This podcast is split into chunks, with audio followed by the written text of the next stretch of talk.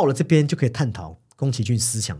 又出现一次转变的东西是什么？也就是在这时候抛出一个疑问，就是对宫崎骏而言，他的折返点是什么？那这边大家可能要，我觉得大家应该也不意外了。当我们聊完这么多宫崎骏的个性的时候，就是说这个答案应该会更悲观。至少在拿乌西卡身上，当初我们还能看见说有点丰饶的我们身旁自然的意象嘛。而且动画版的结尾也给大家留了一个类似新生的意象。那在漫画版是不一样的，漫画版是转向一个比较真正悲剧的基调。为什么会有这样的转变？因为他到了一九九零年代的时候，他开始觉得日本社会巨变。哦，首先他在一九八零的时候，那时候其实一直有一个世界快要走向末日的说法。哦，就是即便日本好像经济文化一直要成长，但是终有一天会四分五裂。他那个环境就是这样啊，就是日本用好像四十年，他八零刚好是搭上那个热潮嘛。那个时候日本从一个战败国变成全球 GDP 很高的国，好像是第一吧。然后就到什么九零年代，然后开始又泡沫经济等等。那宫宫老爷子那个愤青，他就承认说，当时他或多或少会呃，如果变成那样，至少也相当痛快嘛。好，甚至某种程度是连末世来都可以很甜美的想法会浮上心。但是，but 到了一九九零年代之后，这时候世界迎来了另外一个没办法回头的改变了。什么改变了？资本来了，大消费时代来了，网际网络社会要来了，冷战体制崩坏了。世界各地就陷入一个民很多更多的泥沼般的民族纠纷，同时日本人因为日本的泡沫经济破裂，市局变得更混乱。那宫崎骏跟大家好像意识到说，世界好像不会有这么把这么痛快的了结。对，就是他原本以为是可以这个世界为他建制一个安宁病房，没有是一个酷刑。对，就是好像只会产生越来越空茫的人。对，好像只会越来越糟啊。对，那他现在看到那么多低头族，应该很痛苦，就是好像大家只能在空虚的人生，就活在那个几寸的荧幕上。用宫崎骏的说法，他就认为说，二十一世纪就成为一个混乱无法终结的世纪，全都无可抗拒，同样的事情只会一直一直重蹈覆辙。即便如此，他也只能就继续活下去。他也已经看清这些事实，所以也是从这边之后，他的作品已经没办法回到龙猫那种。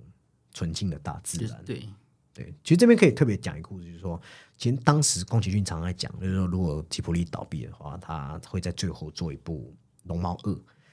但他后来就说，其实这已经变成是一支他做不了的作品。对，而且以吉卜力精神来说，他们并比较不待见这一种续集式的做法。对，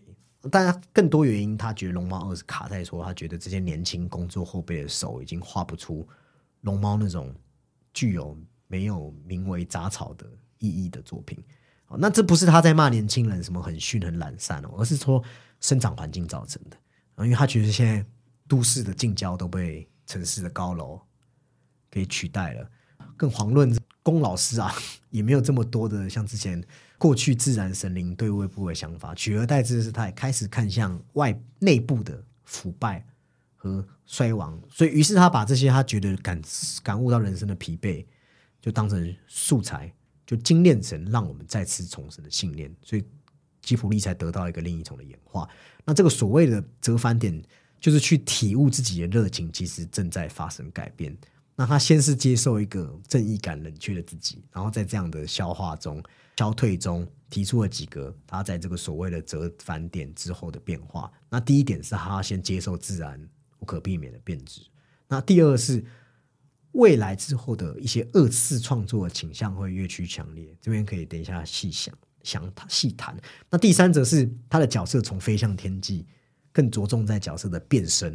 有没有？大家会发现更着重在角色的变身。那第四则是面对孩子的方法变得极具混乱。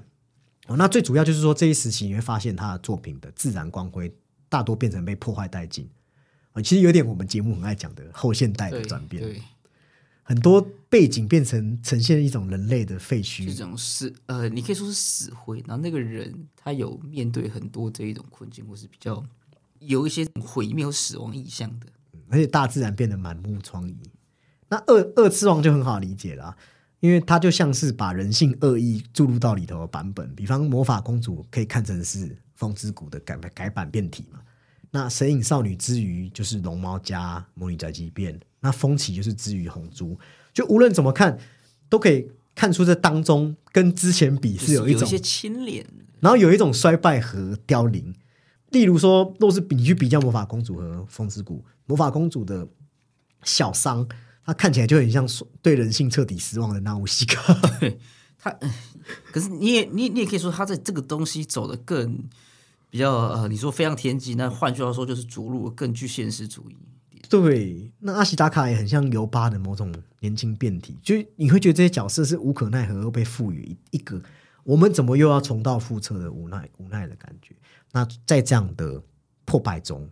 去提炼出新的意义，就是他在折返点的一个首要任务。那这支迎来他折返点作品，刚才基哥就已经讲了，还有我也讲那么多，就是魔法公主。那其实特别是童年，我觉得在看魔法公主的时候，会觉得非常的血腥黑暗，包含里面有爆头，嗯，跟因为阿西达卡那个断手对他把把那个士兵不是就直接断肢喷喷断肢这样，那看着看着就有一种好像喘不过气来的感觉。然后看到最后，你也会觉得好像比起龙猫，我在这部片没有得到任何进化性、嗯原来是喘不过气这样的体验。对，而且人也飞不起来了，不能飞行，对，但是有那种超级大狗狗吗？对，那狼啦，对，就就你不能飞，然后还反而变得只能在地上爬，啊在泥巴里滚，对吧？那个猪猪猪怪在泥巴里，就是我们只能在挣扎中找到生存方式的感觉。而且有一个最最大的特点，就是人与神之间不再有敬畏。，对，不再敬畏，倒不如说是一种愉悦或是致富的挑战，而是为了利益上。对而且最明显就是人类开始弑神了。这本身也是一种后现代变化嘛，因为我们常以前有讲过后现代的一个特征，就是人的信仰开始崩落就是像影片都摧毁了人们本来一些深信不疑的观念传统，那众神就被弱化，所以就衍生出呃像是里面的反过来憎恨人类的像魔虫神一样的东西。哦那他们为了制作像铁制品的东西，形成了一种与自然的抗衡，就看到一个世界的恶意，一个被诅咒的元凶。但讽刺的是，其实这件事是不得不得一个世界的必要哦。什么意思？就如果我们看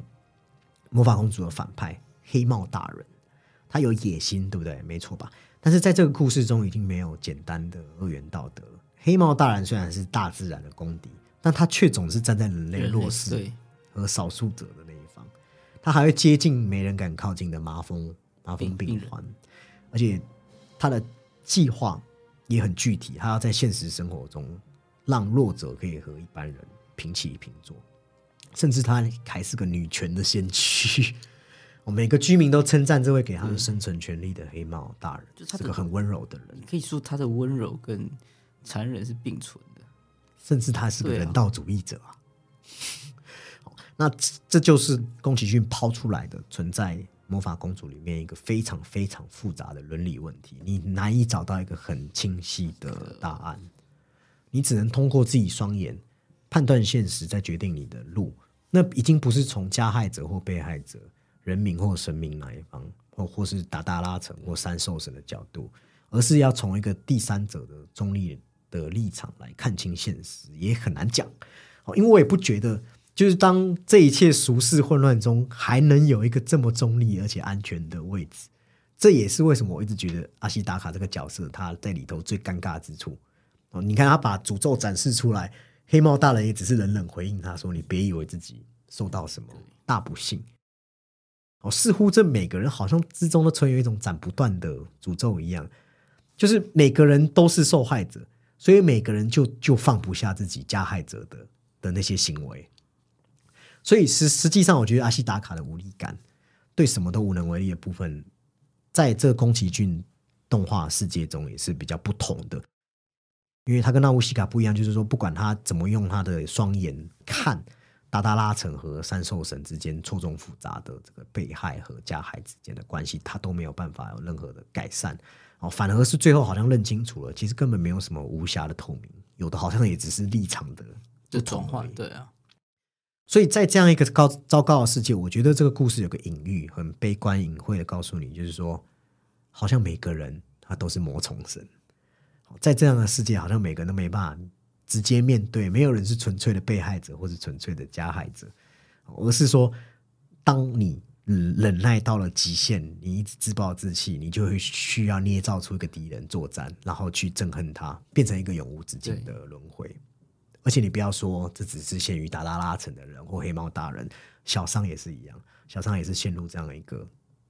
仇恨的。诅咒变成了一个像魔虫神一样的存在。那因为这样的隐喻存在，你仔细看的话，其实阿西达卡他右手的黑色印记到最后都没有消失哦。所以这好像是宫崎骏就在告诉你，偷偷了，他都偷偷告诉你，虽然去憎恨某个人是一种欺自我欺瞒的行为，但如果你相信诅咒有一天会进化，好像也是一种自我欺骗的感觉。没有这个就是一直都在嘛。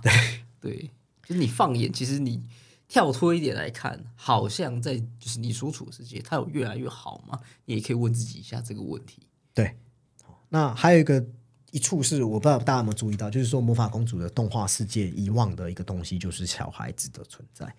在这部动画，你再也看不到孩子欢乐东奔西跑的画面。明明达拉拉城有大批男女年轻的夫妇，哎，为什么就是没有小孩？而且是很不可思议，一个都没有。所以也不由得让我们觉得是不是刻意为之、匪夷所思嘛？对不对？好，即使在这样沉重的风之谷中，我们还是可以在山谷里面看到小朋友的身影嘛。哦，那乌西卡常被一些小女孩包围，对。哦，所以就有人说了，这两部电影根本的差异就是说。宫崎骏在当时候可能已经没有把孩子抛进这么黑暗世界的一个勇气了吧，所以我觉得这样压抑的感觉，也就到了下一部作品，应该是下一部就是《神隐少女》的时候，有了一个最最极致的感觉。哦，这样压抑的感觉，这样的颓败之感，我觉得在《神隐少女》来到一个最高峰。哦，光是从美术基调，你就可以感觉到一个很明显不同于吉普力的仁义。尤其在《神隐少女》里面有描绘的很像废墟，有点废墟。对，当初有人说觉得那个很像九份。呃，最后面就是吉普力自己出来否认，否认不是九份。对，只是没有，因为毕竟是我们身处过的地方，九份一票，对，当然会有一些哎呦，很像的这一种链接感。对，那我觉得你可以看成是宫崎骏内在废墟的一个内心深处空虚的一个隐喻。即使这部电影它和龙猫走了一个很类似的开头，都是小女孩要到一个新场域的过渡。小梅他们是要搬家，千寻则是要和父母搬到郊外的一个新处嘛。但是这边两个少女看到的景况好像完全不同。千寻爸爸不是因为弄错一条，对，那开进一个古道了隧道里面嘛。然后映入眼帘的不是生意盎然的，是被砍伐的巨树，对，倒塌的鸟居，还有。刚刚也也强调的，就是很被随意弃置的神明祠堂，就是它很那个东西是不是被破坏，而是被放置已久，有青苔等等的。嗯，我们没有去破坏它，而是在人类精神中对信仰的放弃，就让它在那边慢慢慢慢的这样形成那样的一个世界。没错啊，所以你完全感觉不到龙猫里面那种浓厚古代神灵的静谧气息。重点也是千寻这个女生也是毫无朝气，至少在历经冒险前，你可以说她是宫崎骏笔下最丧的女主角，比较对 颓废无力，可能随时比较内向，就没有表达欲，或是她没有一些呃实际的这种作为。你觉得主动作为啊？对啊，你不觉得很像什么？很像电动时代下的小孩，就是什么？你带着小孩啊，滑手机来到一个郊区，他们就是给你这种反应。哎，看一下啊，他比较没有不要，没有没有跃跃欲试的这个冲动。千禧年后的小孩特别有这个模样啦，所以我觉得大家，我自己也是差不多在经历了一个国中叛逆期之后，我都会特别珍惜去户外的时间，就是会放下手机。就我觉得好像特别需要这种可以让自己心灵比较不要每次就是滑啊或者是什么的，关在自己的世界。可以说是休息，也可以说是解放。对对，看你的感受吧。对呀，那他们家下车后不就穿过一个红色隧道，有点像是那个泡沫经济时代的建设停业后的一个主题乐园。你就知道他们闯入了这神怪世界，与人类世界失去联系，进入一个神隐的状态嘛，所以叫神隐少女嘛。那直到后来父母被香气吸引，就开始吃神明的食物。那这边父母就讲一些话啦，包含说：“哎呀，我们吃到一半，主人回来的话，就再给钱就好了。”对他们觉得这种东西就是钱可以解决的嘛，它可能是商品。哎，所以这些完完全全都是什么消费者的话语。所以他父母就被惩罚变成了巨大的猪哦，不是红猪的猪哦，啊，这是红猪的猪是潇洒多对，了，是帅气的猪。对，是宫崎骏。好，所以我觉得前述这一段《神隐少女》的开头，其实是这部电影之所以封神的原因。他把当今世界日本这个国家在泡沫经济后的停业，就直接和这些美术设定直接衔接起来，里面就连八百万神道的这些神也都疲了，也都倦了。与魔法公主的基调比起来，虽然神隐少女没有这么的阴沉，但是反而有一种更加怪诞的感觉。对，就他们累了，他们就是会会去那个汤屋休息啊。对，神明没有一定要跟人类对弈，但是神明自己也陷入一种不正经的糜烂的感觉，也慢慢的在沉沦，你说河神吗？乃至于神明也都像被角色商品化一样，而这件事也确实在我们世界正在发发生。生的，对，对，那包含片中的人类不工作啊，不展现出自己在消费社会中的价值，就会被汤婆婆给抹杀掉。所以那也是宫崎骏他在那时期对吉普力一个想法。哦，其实你去翻那个时间点，他当时一直想要做什么？他一直想要全面改善员工的待遇。和那时代说，诶，你包含了包含现今一直未解的一个问题，就是说动画师艰困的一种劳动实情，薪水一直上不去。然后加上他们的这个啊，你说你可以说是公司或是他们自己对本身的这种要求，会造成他们有比较高的时长跟工，就是呃无形的工作压力。还有就是像迪士尼的问题也是一样嘛。对啊，对，那日本也是一样，因为现在都直接和全世界都发包给成本低廉、对对对对外包的关系就影响了。那如果你也听说过，其实宫崎骏这个人虽然对员工很严格，但他也是个他不惜不在意成本暴涨、不在意工资比例，对，也要去改变吉普力劳动环境的人。他最终他不惜成本高涨，也要给员工得到他们理应得到的待遇。的报酬了，对所以我觉得也是毋庸置疑投射出宫崎骏的一个左派的特质。没错，尤其他一直很向往像公社那样的一贯的职能组织。那吉普力其实就是这样一个地方，当然我们也不该随便粗暴的给他贴上什么等于左派思想的共产主义者这样的标签，因为宫崎骏也说过很多次，说他无论如何都无法喜欢社会主义国家的现况，他也读不了马克思的《资本论》，对他没有不完啊看完，对，他觉得有点是说他太难了。对他没有看完，对这这这这件事，但是他的确与左派有一种根深蒂固的关系，这个后面可能会再讲到。但是它比较偏向单纯而质朴的共鸣，然后同时这边也可以连接到，我觉得那个油污就汤婆婆油污紫色，就是说宫崎骏认为的资本化主义的暴力工厂。过往他就一直把这矛头指向迪士尼嘛，所以你看是不是我们常爱讲万恶迪士尼，不是乱讲的吧？你不听我也可以听宫崎骏的嘛，对不对？那乃至于有一个社会家学者叫做艾伦布莱曼，他也把这种现代社会乃至于各个领域都要带有主题乐园特征、商品经济特征的倾向，叫做迪士尼化，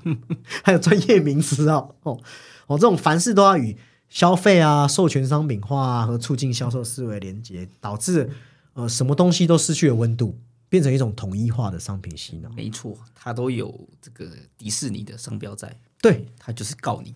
它营造一种幻象，让我们觉得好像不用花什么钱就能将被这种均值化日常消费的平庸感替换成了有点豪华歌舞秀那种非日常的奢侈享受。哦，况且最残忍的是，这些东西其实很多目标族群都是小朋友。那你就会看到每一间公司就是行销手法花招百出，很露骨的，就是来洗脑我们这一辈嘛，对不对？我们这一辈人就是受到这些商品和故事的消费者的前几代嘛。就是这个，你可以说这个是怎么讲？公司所为你营造出来、量身打造，而且你会深信不疑的商品。对，所以《神隐少女》就是这样，便是一个以这个故事商品沉浸在全球化故事消费欲望洪流，再以消费主义回过头反击劳动者身体的一个故事写照嘛。哦，日复一日的劳动本身其实就是故事消费的对象，其实就像迪士尼乐园中的一些角色一样。你看迪士尼乐园里面的人也得劳动嘛，特别是服务劳动，也是一种戏剧表演，也也变成一种，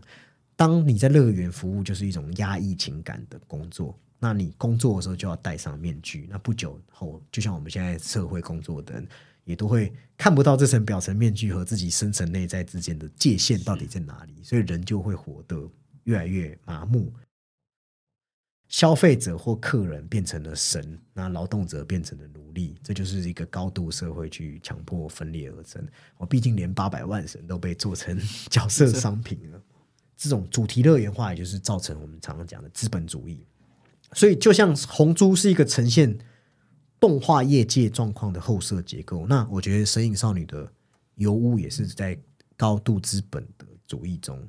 这个名为吉普力工作室这间企业的一个后设结构嘛，就是他们疗愈洗净了八百万神，赚到了一些丰富的金金钱，但是八百万神的存在也已经和日式角色商品化，或者在日本整个商品街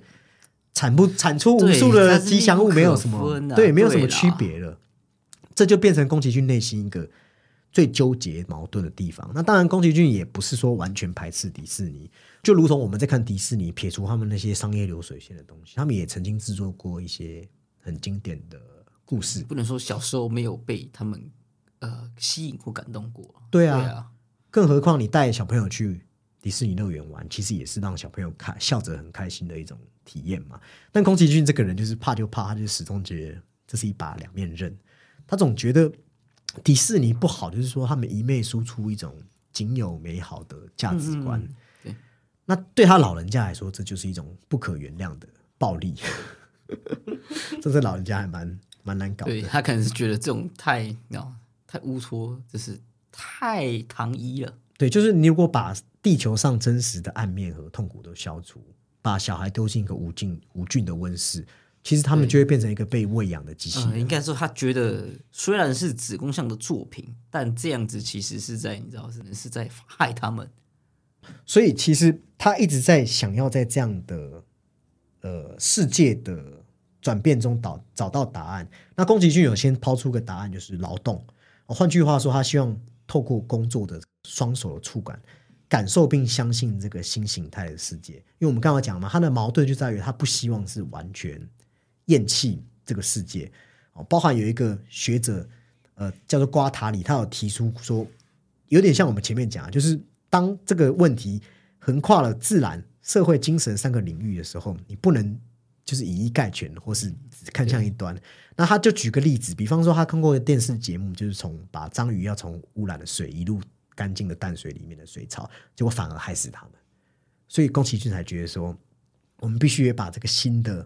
主题乐园化商生态当成一个新的生态系。所以他提出的观点就是劳动。那具体而言该怎么说？我觉得如果在往神隐少女去思考，比方我们开始思考像千寻和无脸男之间的关系，也会得到一些关键的一点哦，包含里面无脸男不是一心一意想要跟着千寻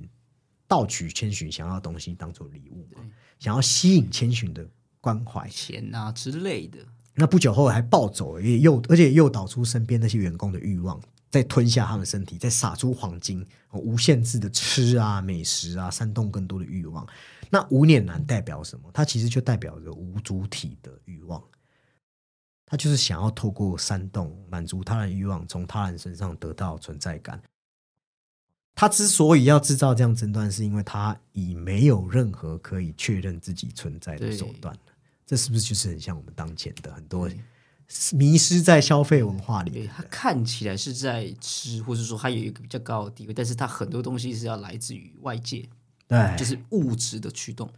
所以，当千寻告诉他说：“我要的东西你给不了时”，其实那很像戳中他心底最痛的那一块，一针见血讲到他。因为如果我们推论没有错误的话，无脸男应该是个没有地方可以回去的人，是他是个无家可归的人。那无家可归这边代表的是，我们也可以看成是在全球资本主义下被杀害的那些消费者的集体意识，而且很。讽刺是这些买买买啊啊买买买买迷失在名牌包啊跑车的这些人，他们也没有被商品残害的自觉，他们是一群不知道自己什么时候会死翘翘的匿名者。就像那个无脸人，他他他不知道，但是他有这些东西，还借此我说的那个，很像他是上位者，而且饱了吐了还要吃，没错，哎，也发不出真实声音，只能那边啊啊啊的那边鬼吼鬼叫。说不出这个东西的，你说他可能有他的这个意义、公益啊，或是这个文化的脉络，你讲不出来嘛？对，但是如果你看千寻，虽然千寻并不是什么贪婪的小孩，但是他也同样，他也没办法去面对自己心中潜藏的欲望，也还有与那样的家人相处的空虚感，或者你也可以开玩笑说，他可能也受不了这样的父母，他也不想把那样的家视为一个回去的地方。这样的映射其实就会很清楚看向我们这个时代。所以回到我刚才提到，为什么宫崎骏认为正确的劳动很重要？哦，如果你注意看《神隐少女》，你会发现，或是宫崎骏的作品，因为里头的孩子大多都是无缘无故、无端的被卷入世界。那其实这呼应一个日本学者叫东浩基认为说，其实现代的暴力其实都已经与几率有所连接了。意思就是说，你再去深究、追根究底，自己是为何不幸或自己命运的缘由，其实是毫无意义的。那《神隐少女》中就是把这种几率的恐怖表现在我们习以为常的劳动，比方千寻不就是莫名其妙 被检俊来工作？那不仅是千寻啊，那乌西卡也是嘛，小桑也是嘛，他们都是幼年时期就莫名其妙被一些呃不好父母的意识所影响的人嘛。比方纳乌西卡的妈妈可能不喜欢他，小桑则是被家人抛弃。那宫崎骏这边的疑问就是：这些受过伤害的孩子，难道就注定要被这些毫无道理的、没有根据的心灵创伤诅咒吗？还是要像迪士尼一样，既然你资本残酷，我就灌迷汤，给你幸福的二元论？哦，所以这边我觉得宫崎骏他提了一个很有趣的反思，就是说，即便幼年时期的黑洞很痛苦，但我们也不得不否认，在寄宿者里面也有因之而生的喜悦潜藏在里头。什么意思？比方说，在油污的工作。那里面虽然是不人道的劳动，但也有存在着喜悦、欢笑的时刻嘛。可贵的是，就是在这样中重新掌握了、更新了工作的意义，不再是说用资本化的角度来看。在不小的原因和意义底下，你可能会遭受到刚刚提及的几率式的暴风。但是你重新哎踏稳脚步，哦在劳动环境中，你打从心底喜欢自己做的事情的时候，好，你就可以随时接受身边。任何人的帮助，比方白龙，比方小林，比方钱婆婆，都都是在千寻身边。那是过程的价值啊，因为他有提到那个比较像物质是、物质式的所谓的那个价值，那个快乐是比较没有办法做延续的。对，所以他有做出这个区隔。所以，于是，在宫崎骏的动画世界中，你就可以说，劳动就不单只是说薪酬的兑换和呃薪酬的这些东西。而是也赋予了在根本上面有没有重新学习生存能力的一种意义。所谓工作，就好像找回论及善恶之前那个作为人类最基本的生存能力。那我觉得《神隐少女》虽然在这边做了一个很好的反思，但是它有一个点也可以拉出来想，就是说，当我们以这样漠视思考，比方看到千寻这样孱弱的女孩都能在这个废墟般的乐园。保住他的灵魂生存下去，然后提升成劳动的喜悦，把受到消费主义影响的被动欲望展开，我具有启发性的生命。哦，如果这是宫崎骏希望透过这个意义的劳动，让我们重新相信，哦，前述说过的可能像自然或是这种新生的力量，那那那，我得说，我感受到的这个效果其实没有到很彰显，因为确实我们在千寻身上没有看到体内。冒出那种足够强大的自然之力。哦，当然这可能是因为宫崎骏本来就是要做一种乏力的隐喻，以至于其实有一部分人他看完《神隐少女》会觉得说，这个故事好像在某处缺少了前后的连贯。他是他的意呃，我觉得他们会这样，是他的这个故事线松散一点，角色没有得到合理的，你说那个千寻没有真正或是合理上的一个成长或是蜕变。所以我在翻日本评论家的时候，我找到一个很有趣的看法，就是他觉得这个被拦腰折断的感觉，有一种有有一种生硬不流畅的 feel。总之就是留下好像似乎什么尚未完成的感觉嘛。那或许就是我们前面说的，可能是与这新时代家人之间还未处理完的感觉。哦，比方千寻与他的家人之间，似乎也留有一个还没，你也不知道他回到他家之后会得到一个，他父母也没改变啊。会得到一个什么样的感觉？当然，你从表面上最正面角度说，这确实就是一部对地球又一个爱护之作嘛，反映了他这种环保理想。比比如白龙拯救千寻是指大自然养育人类，那千寻拯救白人就是指人类回馈回馈大自然，或是和神之境那些都体现了传统文化的理解啊。你理解寻回自己名字，你就可以守护住自己生命。那你没有失去。自我情况下，你就不会被这些东西给迷惘。那宫崎骏在自己的评语中也是说，千寻和白龙的爱其实是一种困境中互相扶持，呃，鼓励彼此活下去的感情。哦，虽然悲剧会重演，但是大家可以还是可以在某处相逢。那人虽然不断犯错，但是还是可以寻找光明。哦，但是这是他给观众的讲法嘛？哦，我觉得回到宫崎骏就是比较黑暗的 宫崎骏本人，可以说真实的。对，就刚刚提到的小千，就千寻这块问题，就成为他接下来几部作品在延续的主题哦。因为对宫崎骏来说，我觉得家人这一块本来就是他比较大的罩门，甚至是一个完全冻结的冰点，哦，乃至于苍鹭与少年都还在处理这一块问题。你会发现，到了霍尔的移动城堡，来上的波妞。可能还是有大家熟悉的自然元素、奇幻元素，也有大家熟悉的反战元素，但是很多东西都是聚焦在新生的家人关系上面，包含有没有，或者是以变形重组为一个隐喻，想要新的家人啊，变形变身，反正你都给我试试看啊，不管变得多么糊涂，徒劳无功，我也要和这些新认识的，他们都要面对一些和原生家庭的，就是呃，像诀别，然后走，呃，就是他有。进入到下一个阶段，而且他对原生的刻画其实不重。没错，这是一个重点。霍尔里面像那个城堡，就是残破不堪自己的一个外化嘛。那移动就是代表他漂泊流浪和逃避的那样的身影。所以我觉得在霍尔里面，它是以这样城堡等于家的存在形式，来与这个苏菲和霍尔一行人相处的一个形成一个紧密相关的讨论。他们不是建立了一个我觉得类似非血缘关系。也不是法律上的家庭，也不是所谓的契约家庭，它是有点像伙伴的概念的，包括那个路西法，那就是那团火球也是。对，就讲的诗情画意，就是每个人都有一座移动的城堡。那原本那是我们给自己搭建的堡垒，来阻挡害怕外界或原生给你的伤害的一个外壳。那也隐蔽自己，你可以像里面女主角、男主角一样，嗯。本来是麻木过火，但是好像也只有在有人进入到你那个世界的时候，你才可以重新打开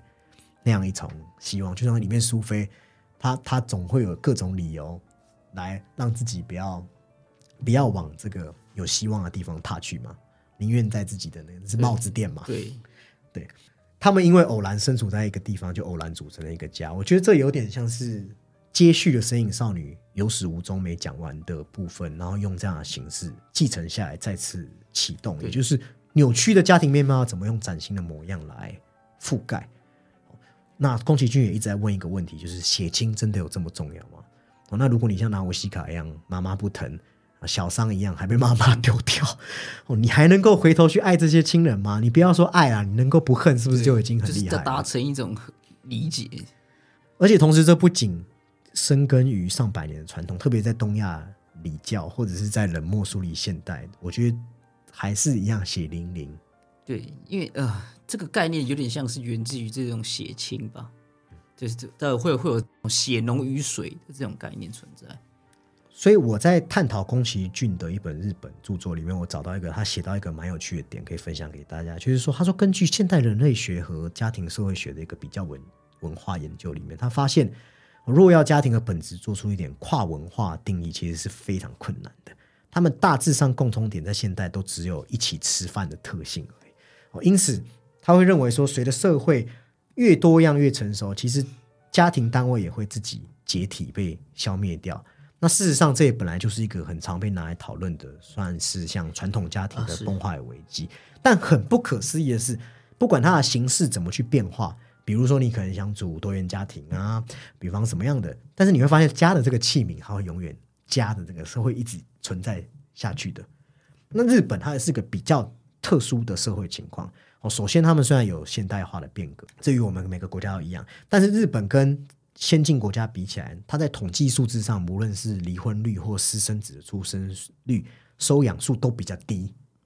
好，结婚率、出生率都很低，但是。孩子们，他们这一代可以依赖像是富裕的家长世代嘛，所以家庭的结构是是没有变糟的。问题就在这边了，症结点就在这边。为了维护这样的表象，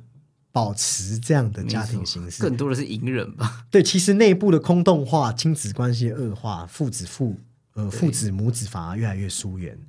好像是屡见不鲜的事情。那个很像是一种，你知道名存实亡，就是刚刚有说他们在对外必须是一个有理有体一个整体嘛，就是就是换句话就是用比较用现在比较诙谐的说，就是一家人要整整齐齐，那、说就是要这个样子。就是你硬是要去强调羁绊的传统，你反而会变成一种情绪勒索。会一种，而且而且是一种很桎梏的东西。包含日本也发展出像是什么男方就是公司职员呐、母亲就是担任家庭主妇的一种很很封闭的形态。就是这种好像对这种维持方式乍看好像是可以超越市场的功用，但是你想想还是不太对劲嘛。哦，其中一个我自己很喜欢的，我在我记得在《电锯人》那期我有分享过，叫丙谷行人的哲学家，他有提过一个精辟的见解。他说，他认为有关市场哦拥有与分工国家这些包含家庭公共体、家庭经济体之间这些紧密连连牵连，你要讨论这个，一定要先从日本这个社会脉络着眼在亲子关系看才行。为什么？哦，因为日本这个社会，就老是要把呃，老是把社会包含国家与社会责任都转嫁到家庭责任上。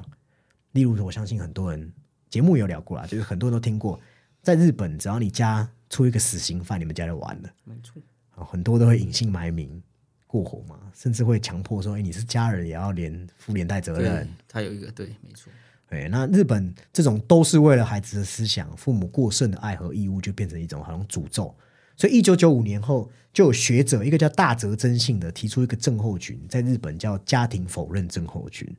不止否定自己的原生家庭，内心还会有一种自己真正的家庭也许在其他地方吧的奇妙感觉，然后还把父母和自己的关系就只当成巧合而已，然后用对这个的确有点日式的这种味道，有点就是这种漂浮的，哦，可能在某处吧。那听到这边，我知道很的这多人种意象很多人会以为我们节目在煽动什么，因为乍听之下的讲法，哎，不伦不类嘛。哦，但这不伦的伦，可能才是我们要先破除。嗯，因为大泽认为，在这种病态的家庭否认中，你先去否认这样的病态形式，反而有助于我们萌生出新家庭的芽。哦，意思就是说，你先将哦，我们觉得理当与家人之间最亲密的关系一刀两断，你才能从那里重新展开新的关联性。我自己觉得我自己就是一个实践者啊，就是说我常常会跟我的父母讲说，我觉得我对你们好，是我跟你们有如此好的关系的话，是就是因为我很爱你们，你们也爱我们，这个互相嘛。对啊，那这并不是所谓传统孝道。如果我只是基于一个传统孝道，那就会变成一种形式化的东西。对，刚刚有提到那个要破除那个轮，可是那个轮也是传统孝道所衍生出来的。你也不能说呃，你要抛弃现在这个家庭，你才会有新生的家庭。那个新生的家庭可以不用冠以家，可对能这是大家这种传统观念这么这么重的责任，它也也可能像是我们刚刚讲，它是一群生活的伙伴们，而且是是跟你亲密或是说比较贴合的人们。有时候破除一些形式上的东西，才能真正去理解你。比方像霍尔里面的人，他们就是他看到了霍尔里面的内心嘛，包含霍尔那个那个浴室啊，对，那是他可能他就是他最柔软，就是脆弱的一块，对 那边还蛮好笑被的。搅乱了。对对，而且那个据路西法的说法，这么严重，只有过去他被女生甩掉才发生过。我我们我们的我跟鸡哥的共同朋友中，对有几个都是很喜欢很注重华丽的，看到那边就会让我想到这个桥段，，他们的生活目标是华华丽的过活，没救了。好，所以我觉得宫崎骏在后期的电影都呼应了这个时代性、病理性的家庭观。好，像《霍尔移动城堡》就是把《神隐少女》那种空虚的家庭观做一个突破，然后把空虚升级成一种要给予祝福的一种。呃呃，正因为家庭原本是空虚废墟，所以即使处在这种分崩离析世界，只要这空虚加这个工具，大家有意识到的时候，它反而在这样的我们刚才讲的破除后，可以再度重生，然后组建，就像那移动城堡一样，就是永永远的延伸下去。硬要说的话，其实这样的家庭观念就很像最后苏菲大方的亲吻大家一样。哦，所以我觉得其实霍尔的移动城堡，当然很多人会用就是战争背景来思考，嗯可能战争的是边缘人，但我觉得也可以从家的角度来思考。好，那当然其实从这样的呃越来越与自己提出理念背反，用这样的角度来看，其实宫崎骏当时也对霍尔他也没有到真的完全非常满意，他觉得还是有一点瑕疵。所以其实这也呼应到宫崎骏一直解决不了几个问题，就是折返点之后它产生的三个崩坏。我这边我强调，一定要强调，这个崩坏不是指作品崩坏啊，不是指作品很烂，而是一种信念意义上的崩坏。可以找出的脉络，对，不代表它是就是负面的意思。一个是魔法公主产生的伦伦理崩坏，一个是神隐少女发生的劳动崩坏，劳动的崩坏崩坏，一个则是霍尔刚刚提及的家庭观的崩坏。换句话说，《天空之城》龙猫那种全部完美、有纯粹结晶的作品，其实宫老爷子的心境是已经画不出来。现在就是剩一些碎片化、片段式的废墟的瓦砾的东西。那要怎么在这样人类制造的垃圾的中找回捷径呢？从时间点看，可能很多人认为是崖上的波妞。在这里，大家看到了，好像又重新看到宫老爷子的童心，比较同质一点。抛开一些小市民道德的良心的限制器，好像有点类似这次，就是放飞一下自己，尽情做一下自己想做的事。尤其是那种纯然的天真，我们看到那个小小年纪波流和中介。原始欲望的约定，而且这里头是不管善恶、家人间的爱、母性还是环保，好像都无足轻重了。他们的那份喜欢，好像让他们自带绝缘一样。抛开了我们刚才说到的所谓家庭的理解，哦，那这可能也是我真正敬佩宫崎骏的时刻。就是你要想哦，他完成这部作品的时候已经六十七岁了，就没想到年龄到了这个年老老年阶段，还能毫无保留的倾泻出这种。朝气蓬勃，他这个做法其实你换个话说，他可以可以说是很任性的。即便有那样子的淬炼，他就是毅然回头，我要再做一部这个，而且是不顾旁人那种原始力量。就是很多人可能会用小品，或是直接把这部作品给忽略。但是你要注意，波妞和中介和他过去的作品的一些孩子是不一样的。比如说，他们是最直接单纯的欲望，实际上你会发现，他们也召唤了暴风和海啸。虽然没有直接描绘出来，但是肯定也有数不清的死掉吧。发生过，树木、动物也都会被卷入。那就算没有自觉，也肯定没有恶意。但是这种两小无猜的举止，好像也间接夺取了不少生命，可以这样想。那尤其是尾声，其实城镇因为洪水沉入水中，那种静谧也有点人类历史告终。有一个形容是说有点皇权之国的感觉。那有点像是宫崎骏要重新面对。小朋友欲望产生出的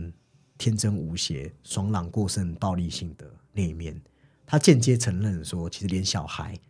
都会有这样的一面。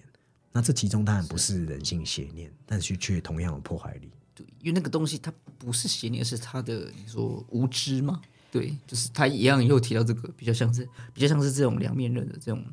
探讨。因为诶，其实我。这个做法其实可以，大家就是可以想想，就是你小时候有没有一些就是同班同学，他们可能对一些小动物、小昆虫是非常的，你说无知或是残忍而形成的这个的这些作为。对，甚至这是在那个《苍鹭与少年》，不是他一开始有一个伤害自己的那个举动，对，其实都都有点类似。那都不是什么我们说的人类因为欲望的什么，而反而是来自内心，就是他他这个具有破坏力的东西。但是就像鸡哥讲啊，那个其实是个很正常不过的。事实，只是这次宫崎骏比较如实去注视这一块，并且在家庭这一块做出一些有趣的理解。比方说，波妞家庭就是一个不安定的未定型家庭嘛，有一个原本是人类的父亲，还有身为女女神嘛，那什么女海神的对的的妈妈。而且这里头这里头的妈妈都很强势嘛，里面的母性都是过载的。其实宫崎骏动画一直都有母性过载的现象，包含万物之母的 纳乌西卡。对。红猪里面抓住男人的心，一句话就可以让猪收心的吉娜。不只是那个里面有强势女主，是她一些比呃一些比较周围的人物，她很强的这种母性的。对，不是这一种呃，也不能说母性，就是女性主导。嗯，通常宫崎骏动画女生都是比较积极自立的，反观男生都是比较规避、成熟、停滞、踌踌躇的，留在一个未成年阶段。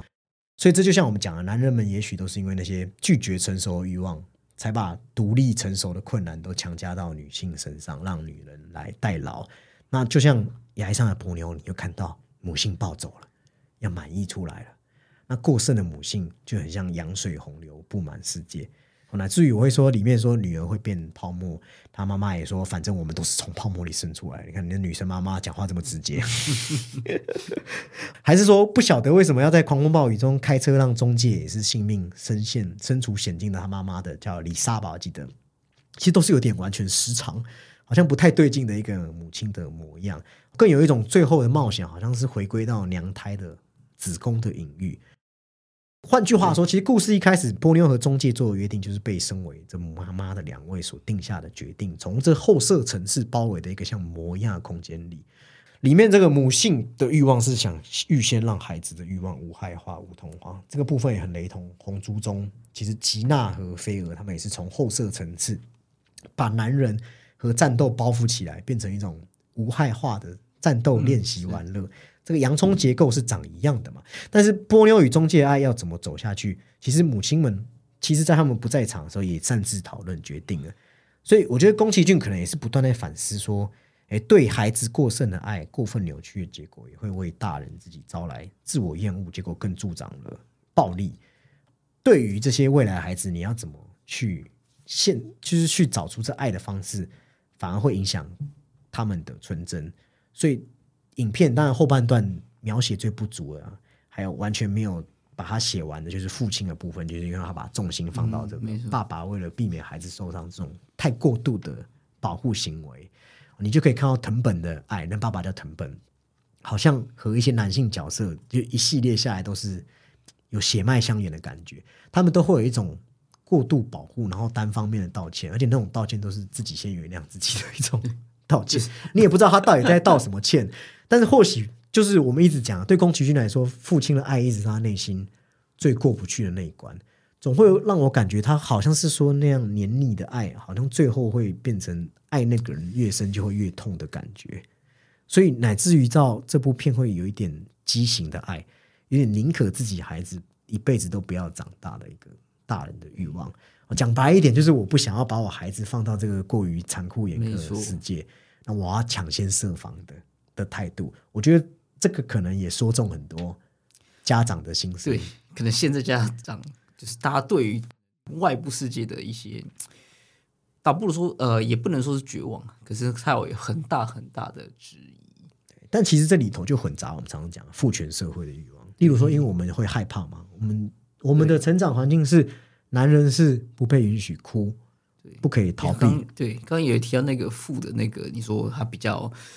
呃，你可以说这种出于担心的东西，可是它是一种强加的控制，所以乃至于你说那个道歉，那个道歉他是说给自己听的，他才发现这个伤害之后的这个弥补，但是他也知道这个东西其实虽说是弥补，但是他救不了现实，他不是答案。对，也看得出宫崎骏心中一直有这样根深蒂固的厌恶，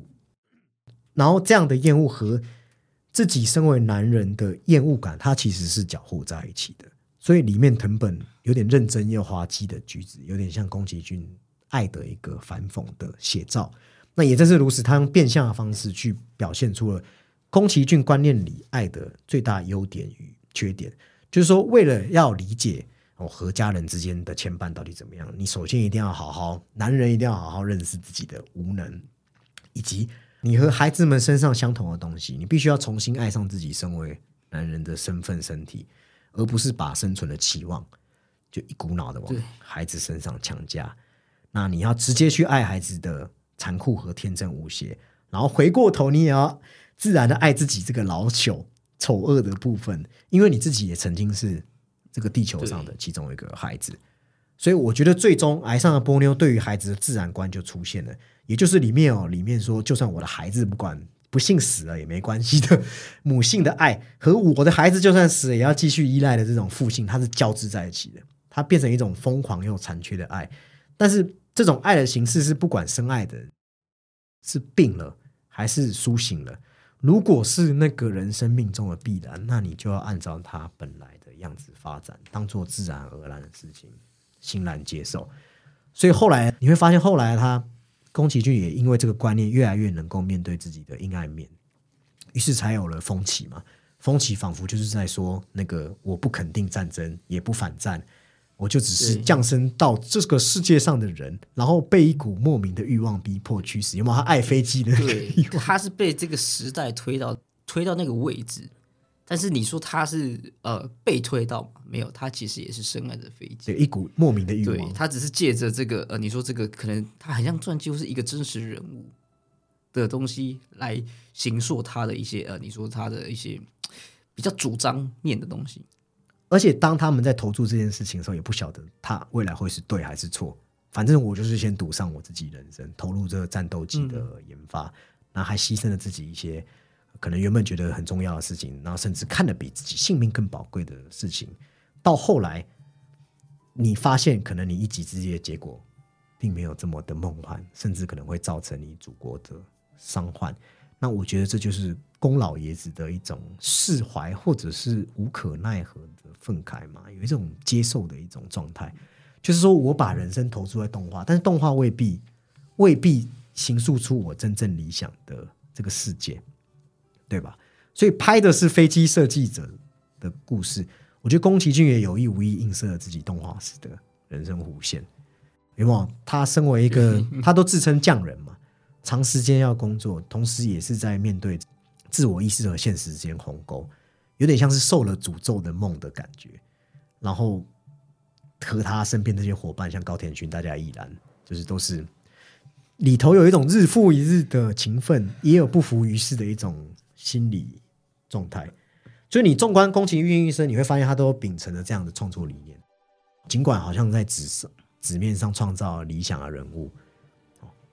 那那里面的飞机师其实就是他的一个自我投射嘛，一生中都不断在制造飞机，那尽管屡次失败，从未放弃。我觉得这部电影更多是讲他的信心啊。时代虽然改变了，但是他们对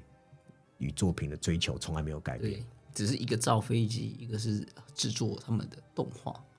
而且不会因为被人利用，因为飞机被人家拿来，那他就动摇了。是对，这也是他最需要释怀的对，对没错，因为他也有投射到另外一个他们自己给自己的一个救赎的出口，就是里面会有一个你知道想象中的那个意大利人，自己就是那位很像是呃意大利的那个设计师也是，他会一直诉说着这个理念，有一种像是安定或是继续鞭策他们。没错。好那我们今天理完了宫崎骏的这么多的作品以后，我这边最后这边后面再提出几点啦，我觉得包含大家还可以再理解一下影响宫崎骏的这么多的重大人生观，让大家可以更全面的带有这样的理解。我真的觉得听完我们这一集，你再去看《苍鹭与少年》，很多东西都会豁然开朗，嗯甚至不需要跟你解读，你就有有可以找到相对应的点。那我觉得其中一个就便是我们刚才有提到的，就是马克思主义。哦即便他后来有说自己已经改变了这一套观念了，就他已经不再信奉这个东西，但是也我们就是在他作品中一直找到类似的，至少他是后面说出这句话，那在在前面你可以在比较早期的作品对。有这个影子嘛？那这个影响是来自于说，那时候在日本读大学的时候，他接触了大量社会主义、共产主义理论，而且呃，包含他对于这个马克思对商品的思考，也影响到他的一些观念，也包含他曾经对中国的向往。对，不过这一点哦，可以跟大家聊，就是这一点有点因为是因为当时资讯交流的闭塞，导致他对中国啊，理解有点对他片面。有一个对，有一个好像就是用那些你知道文字或是片面报道，还有他自己堆出一个有有点像一个泡泡的感觉。对，当时他认为说，在社会主义体制下，中国那种动画高品质，一切都建立在计划经济体制的基础上。哦，他们动画才可以完全不考虑商业利益商业利益，就是纯然追求动画艺术。所以他当时是羡慕不已，我认为这是已经完全资本化日本无法达到的。所以他就一直心中暗暗生出一个念头，就是我要去中国朝圣。那终于到一九八四年，他和高田勋我去了这个心心念念的社会主义 热土去上海吧，美术对制片厂那边进行了一系列商业交流啊，交流啦，不是商业交流，是后来才变商业交流。因为没没让大家没想到的是，哎，这个过程好像不怎么顺利啊。然后宫崎骏本人也仿佛幻灭一样，回国后开始又开始愤慨，表达自己的不满。对他发现他自己想要，就是他设想出来安放自己的位置好像不存在，他觉得日本没错过于这样过于商业，要被这个你知道被数字把持。但是在有些地方，它的审查或是说它变成一种文宣品的时候，它还是被控制着。对对，而且你可以说他的马克思思想也是很大一部分是他们有经历过比较像是日本比较重大的那个学运，对，对他当时在学生期间就就不断的不断的有参与这些相关的活动，对，比较偏左派的运动。对啊，对，在这个中国之行，就是他其实那时候宫崎骏他没有没有没有提太多了，对对，有点闭口不谈，对，就是不要问我。对，对他后后后来也没有跟制片厂太多互动，但高田君其实有透露说，就是这个交流啊，不是他们向中国取经，是中国一直问他们日本动画产业的这薪酬制度，还有商业运作的方式，所以中国集训就觉得你这个铜臭好像也变质了。用高田勋的话就是说，他们一致认为说，你一旦在乎经济利益，你就再也拍不出中国美学的影片了，就没办法在艺术至上的道路上面追寻了。好，所以包含刚才鸡哥讲了嘛，他参与了像是安保斗争，然后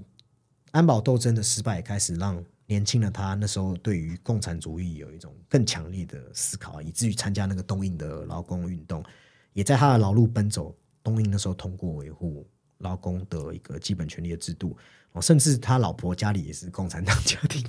那两个人有更多议议题嘛，有更多共识和革命情感。那虽然他现在已经不是共产和马克思主义的拥护者，但他还是有着类似信念的发言和举止。哦，包含了二零一五年的时候，他们就是日本的首相就安倍晋三，不是开始推动战争立法，希望废除九条。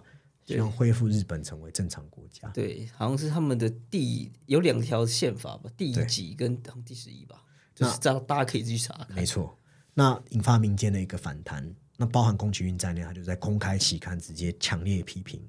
安倍晋三，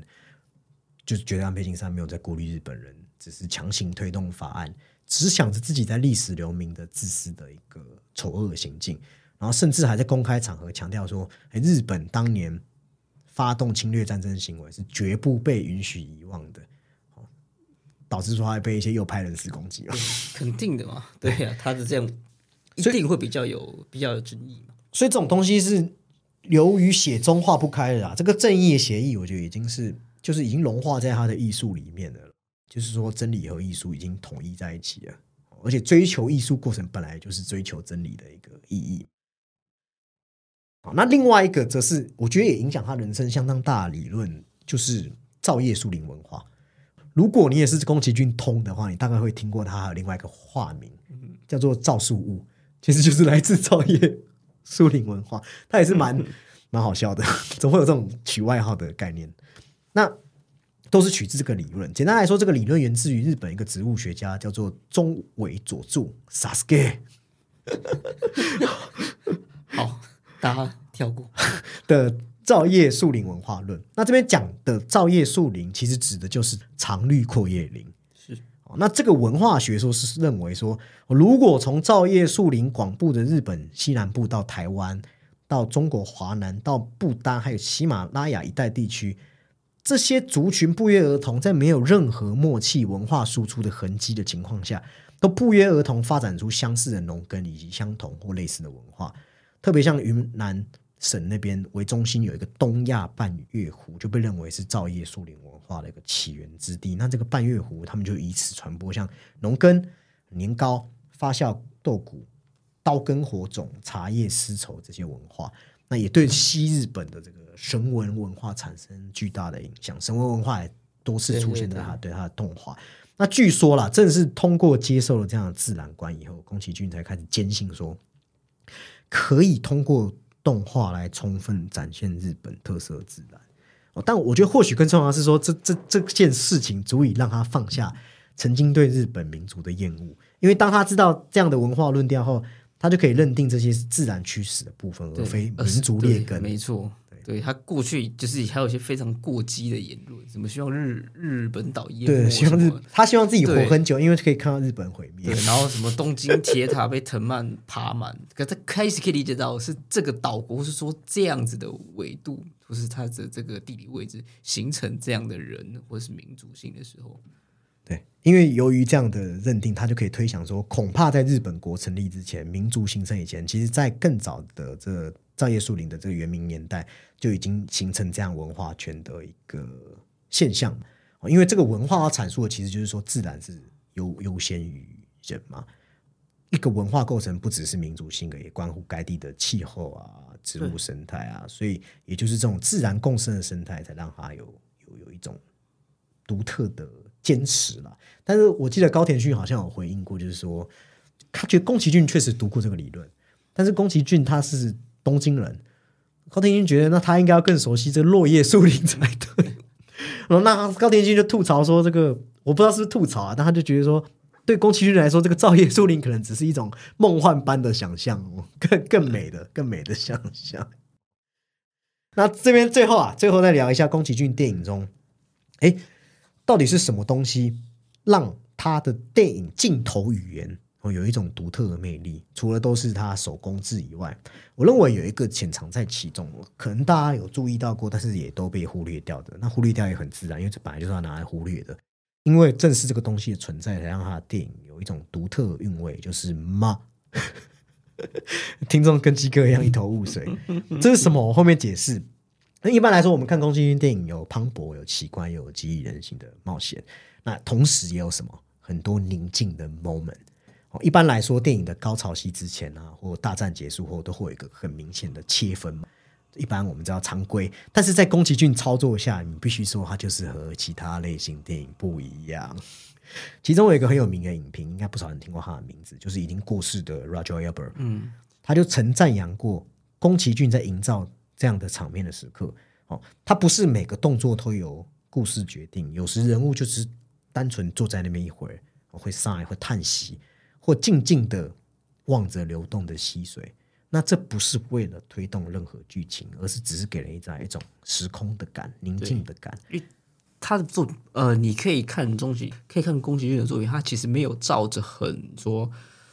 常规的电影分镜来对制作。虽然说它的制作规模或是一些东西是很电影式的，那沉浸在里面的感觉，就有一种他人物好像在问说 “Who they are” 的那种自我探对索。他呃，你可以说比较摒弃了这一种很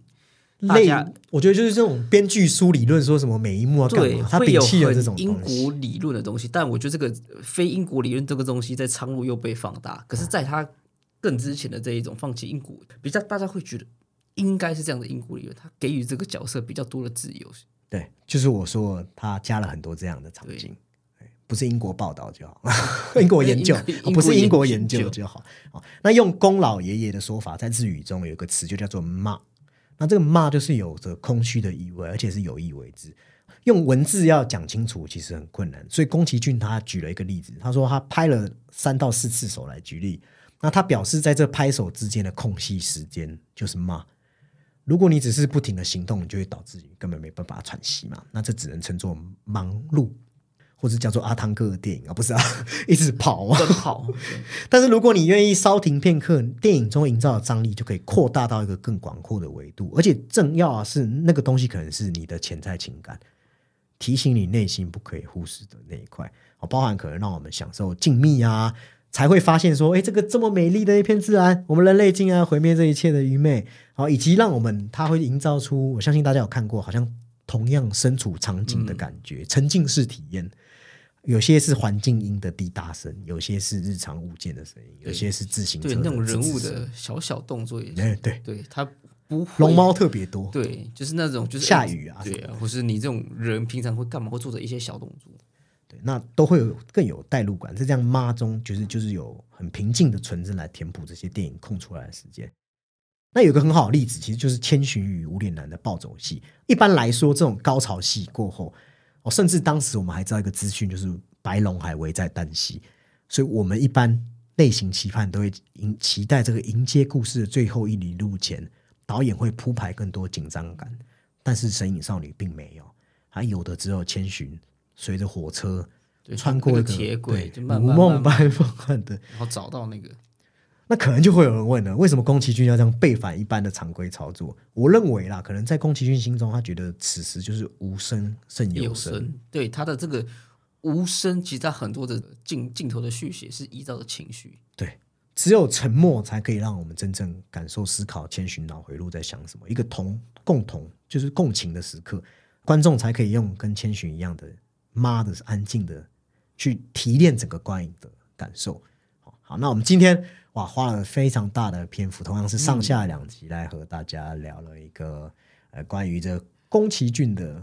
真的算是非常巨大脉络的盘点。但是我觉得这也只是冰山一角而已。所以算是冰山，你可以找到 更多的文献资料。对，没错。好，那如果哦，如果这边也可以预告，我们接下来的大概下周会再放出《苍鹭与少年》的讨论。那如果你也有想要听什么的，包含大家最近很夯的像《花月杀手》，我们也正在努力准备中，希望大家可以多给我们一些时间。好，那如果你也喜欢我们讨论，也欢迎到 Apple Podcast 还有 Spotify Podcast 帮我们留下五星评论。那么本期的讨论在这边告一段落，拜拜，拜拜。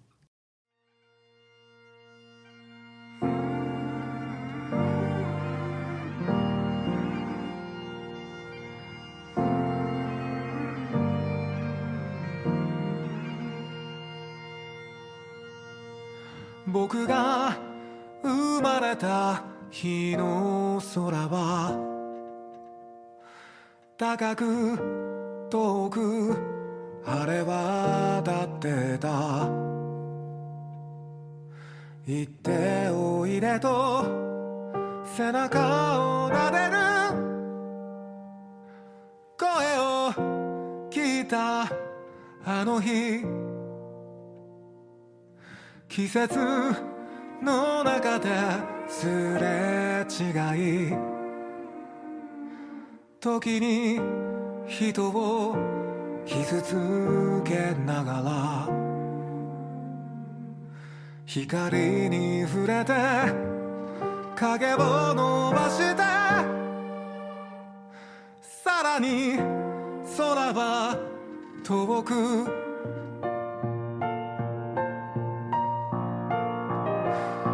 風を受け走り出す瓦礫を越えてくこの道の行く先に誰かが待ってる光さす夢を見るいつの日も扉を今開け放つ秘密を暴くように飽きたらす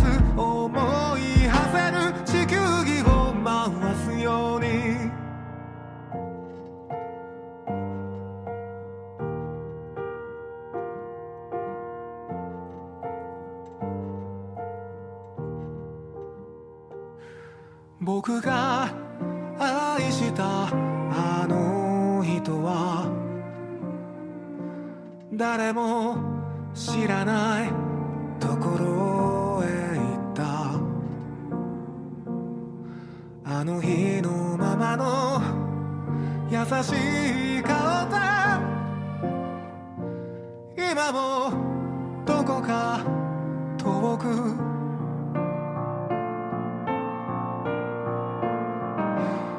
雨を受け歌い出す人目も構わずこの道が続くのは続けと願ったからまた出会う夢を見るいつまでもひとかけら握り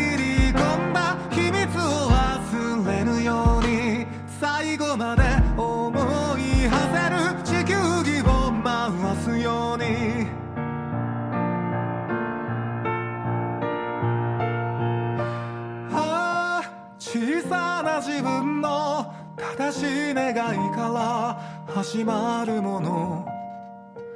一つ寂しさを抱え僕は道を曲がる。風を受け走り出す。瓦礫を越えてく。この道の行く先に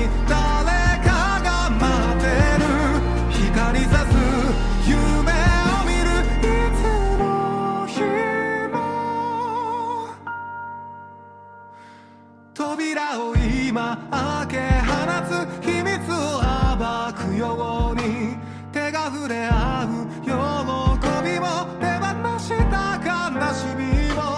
飽きたらず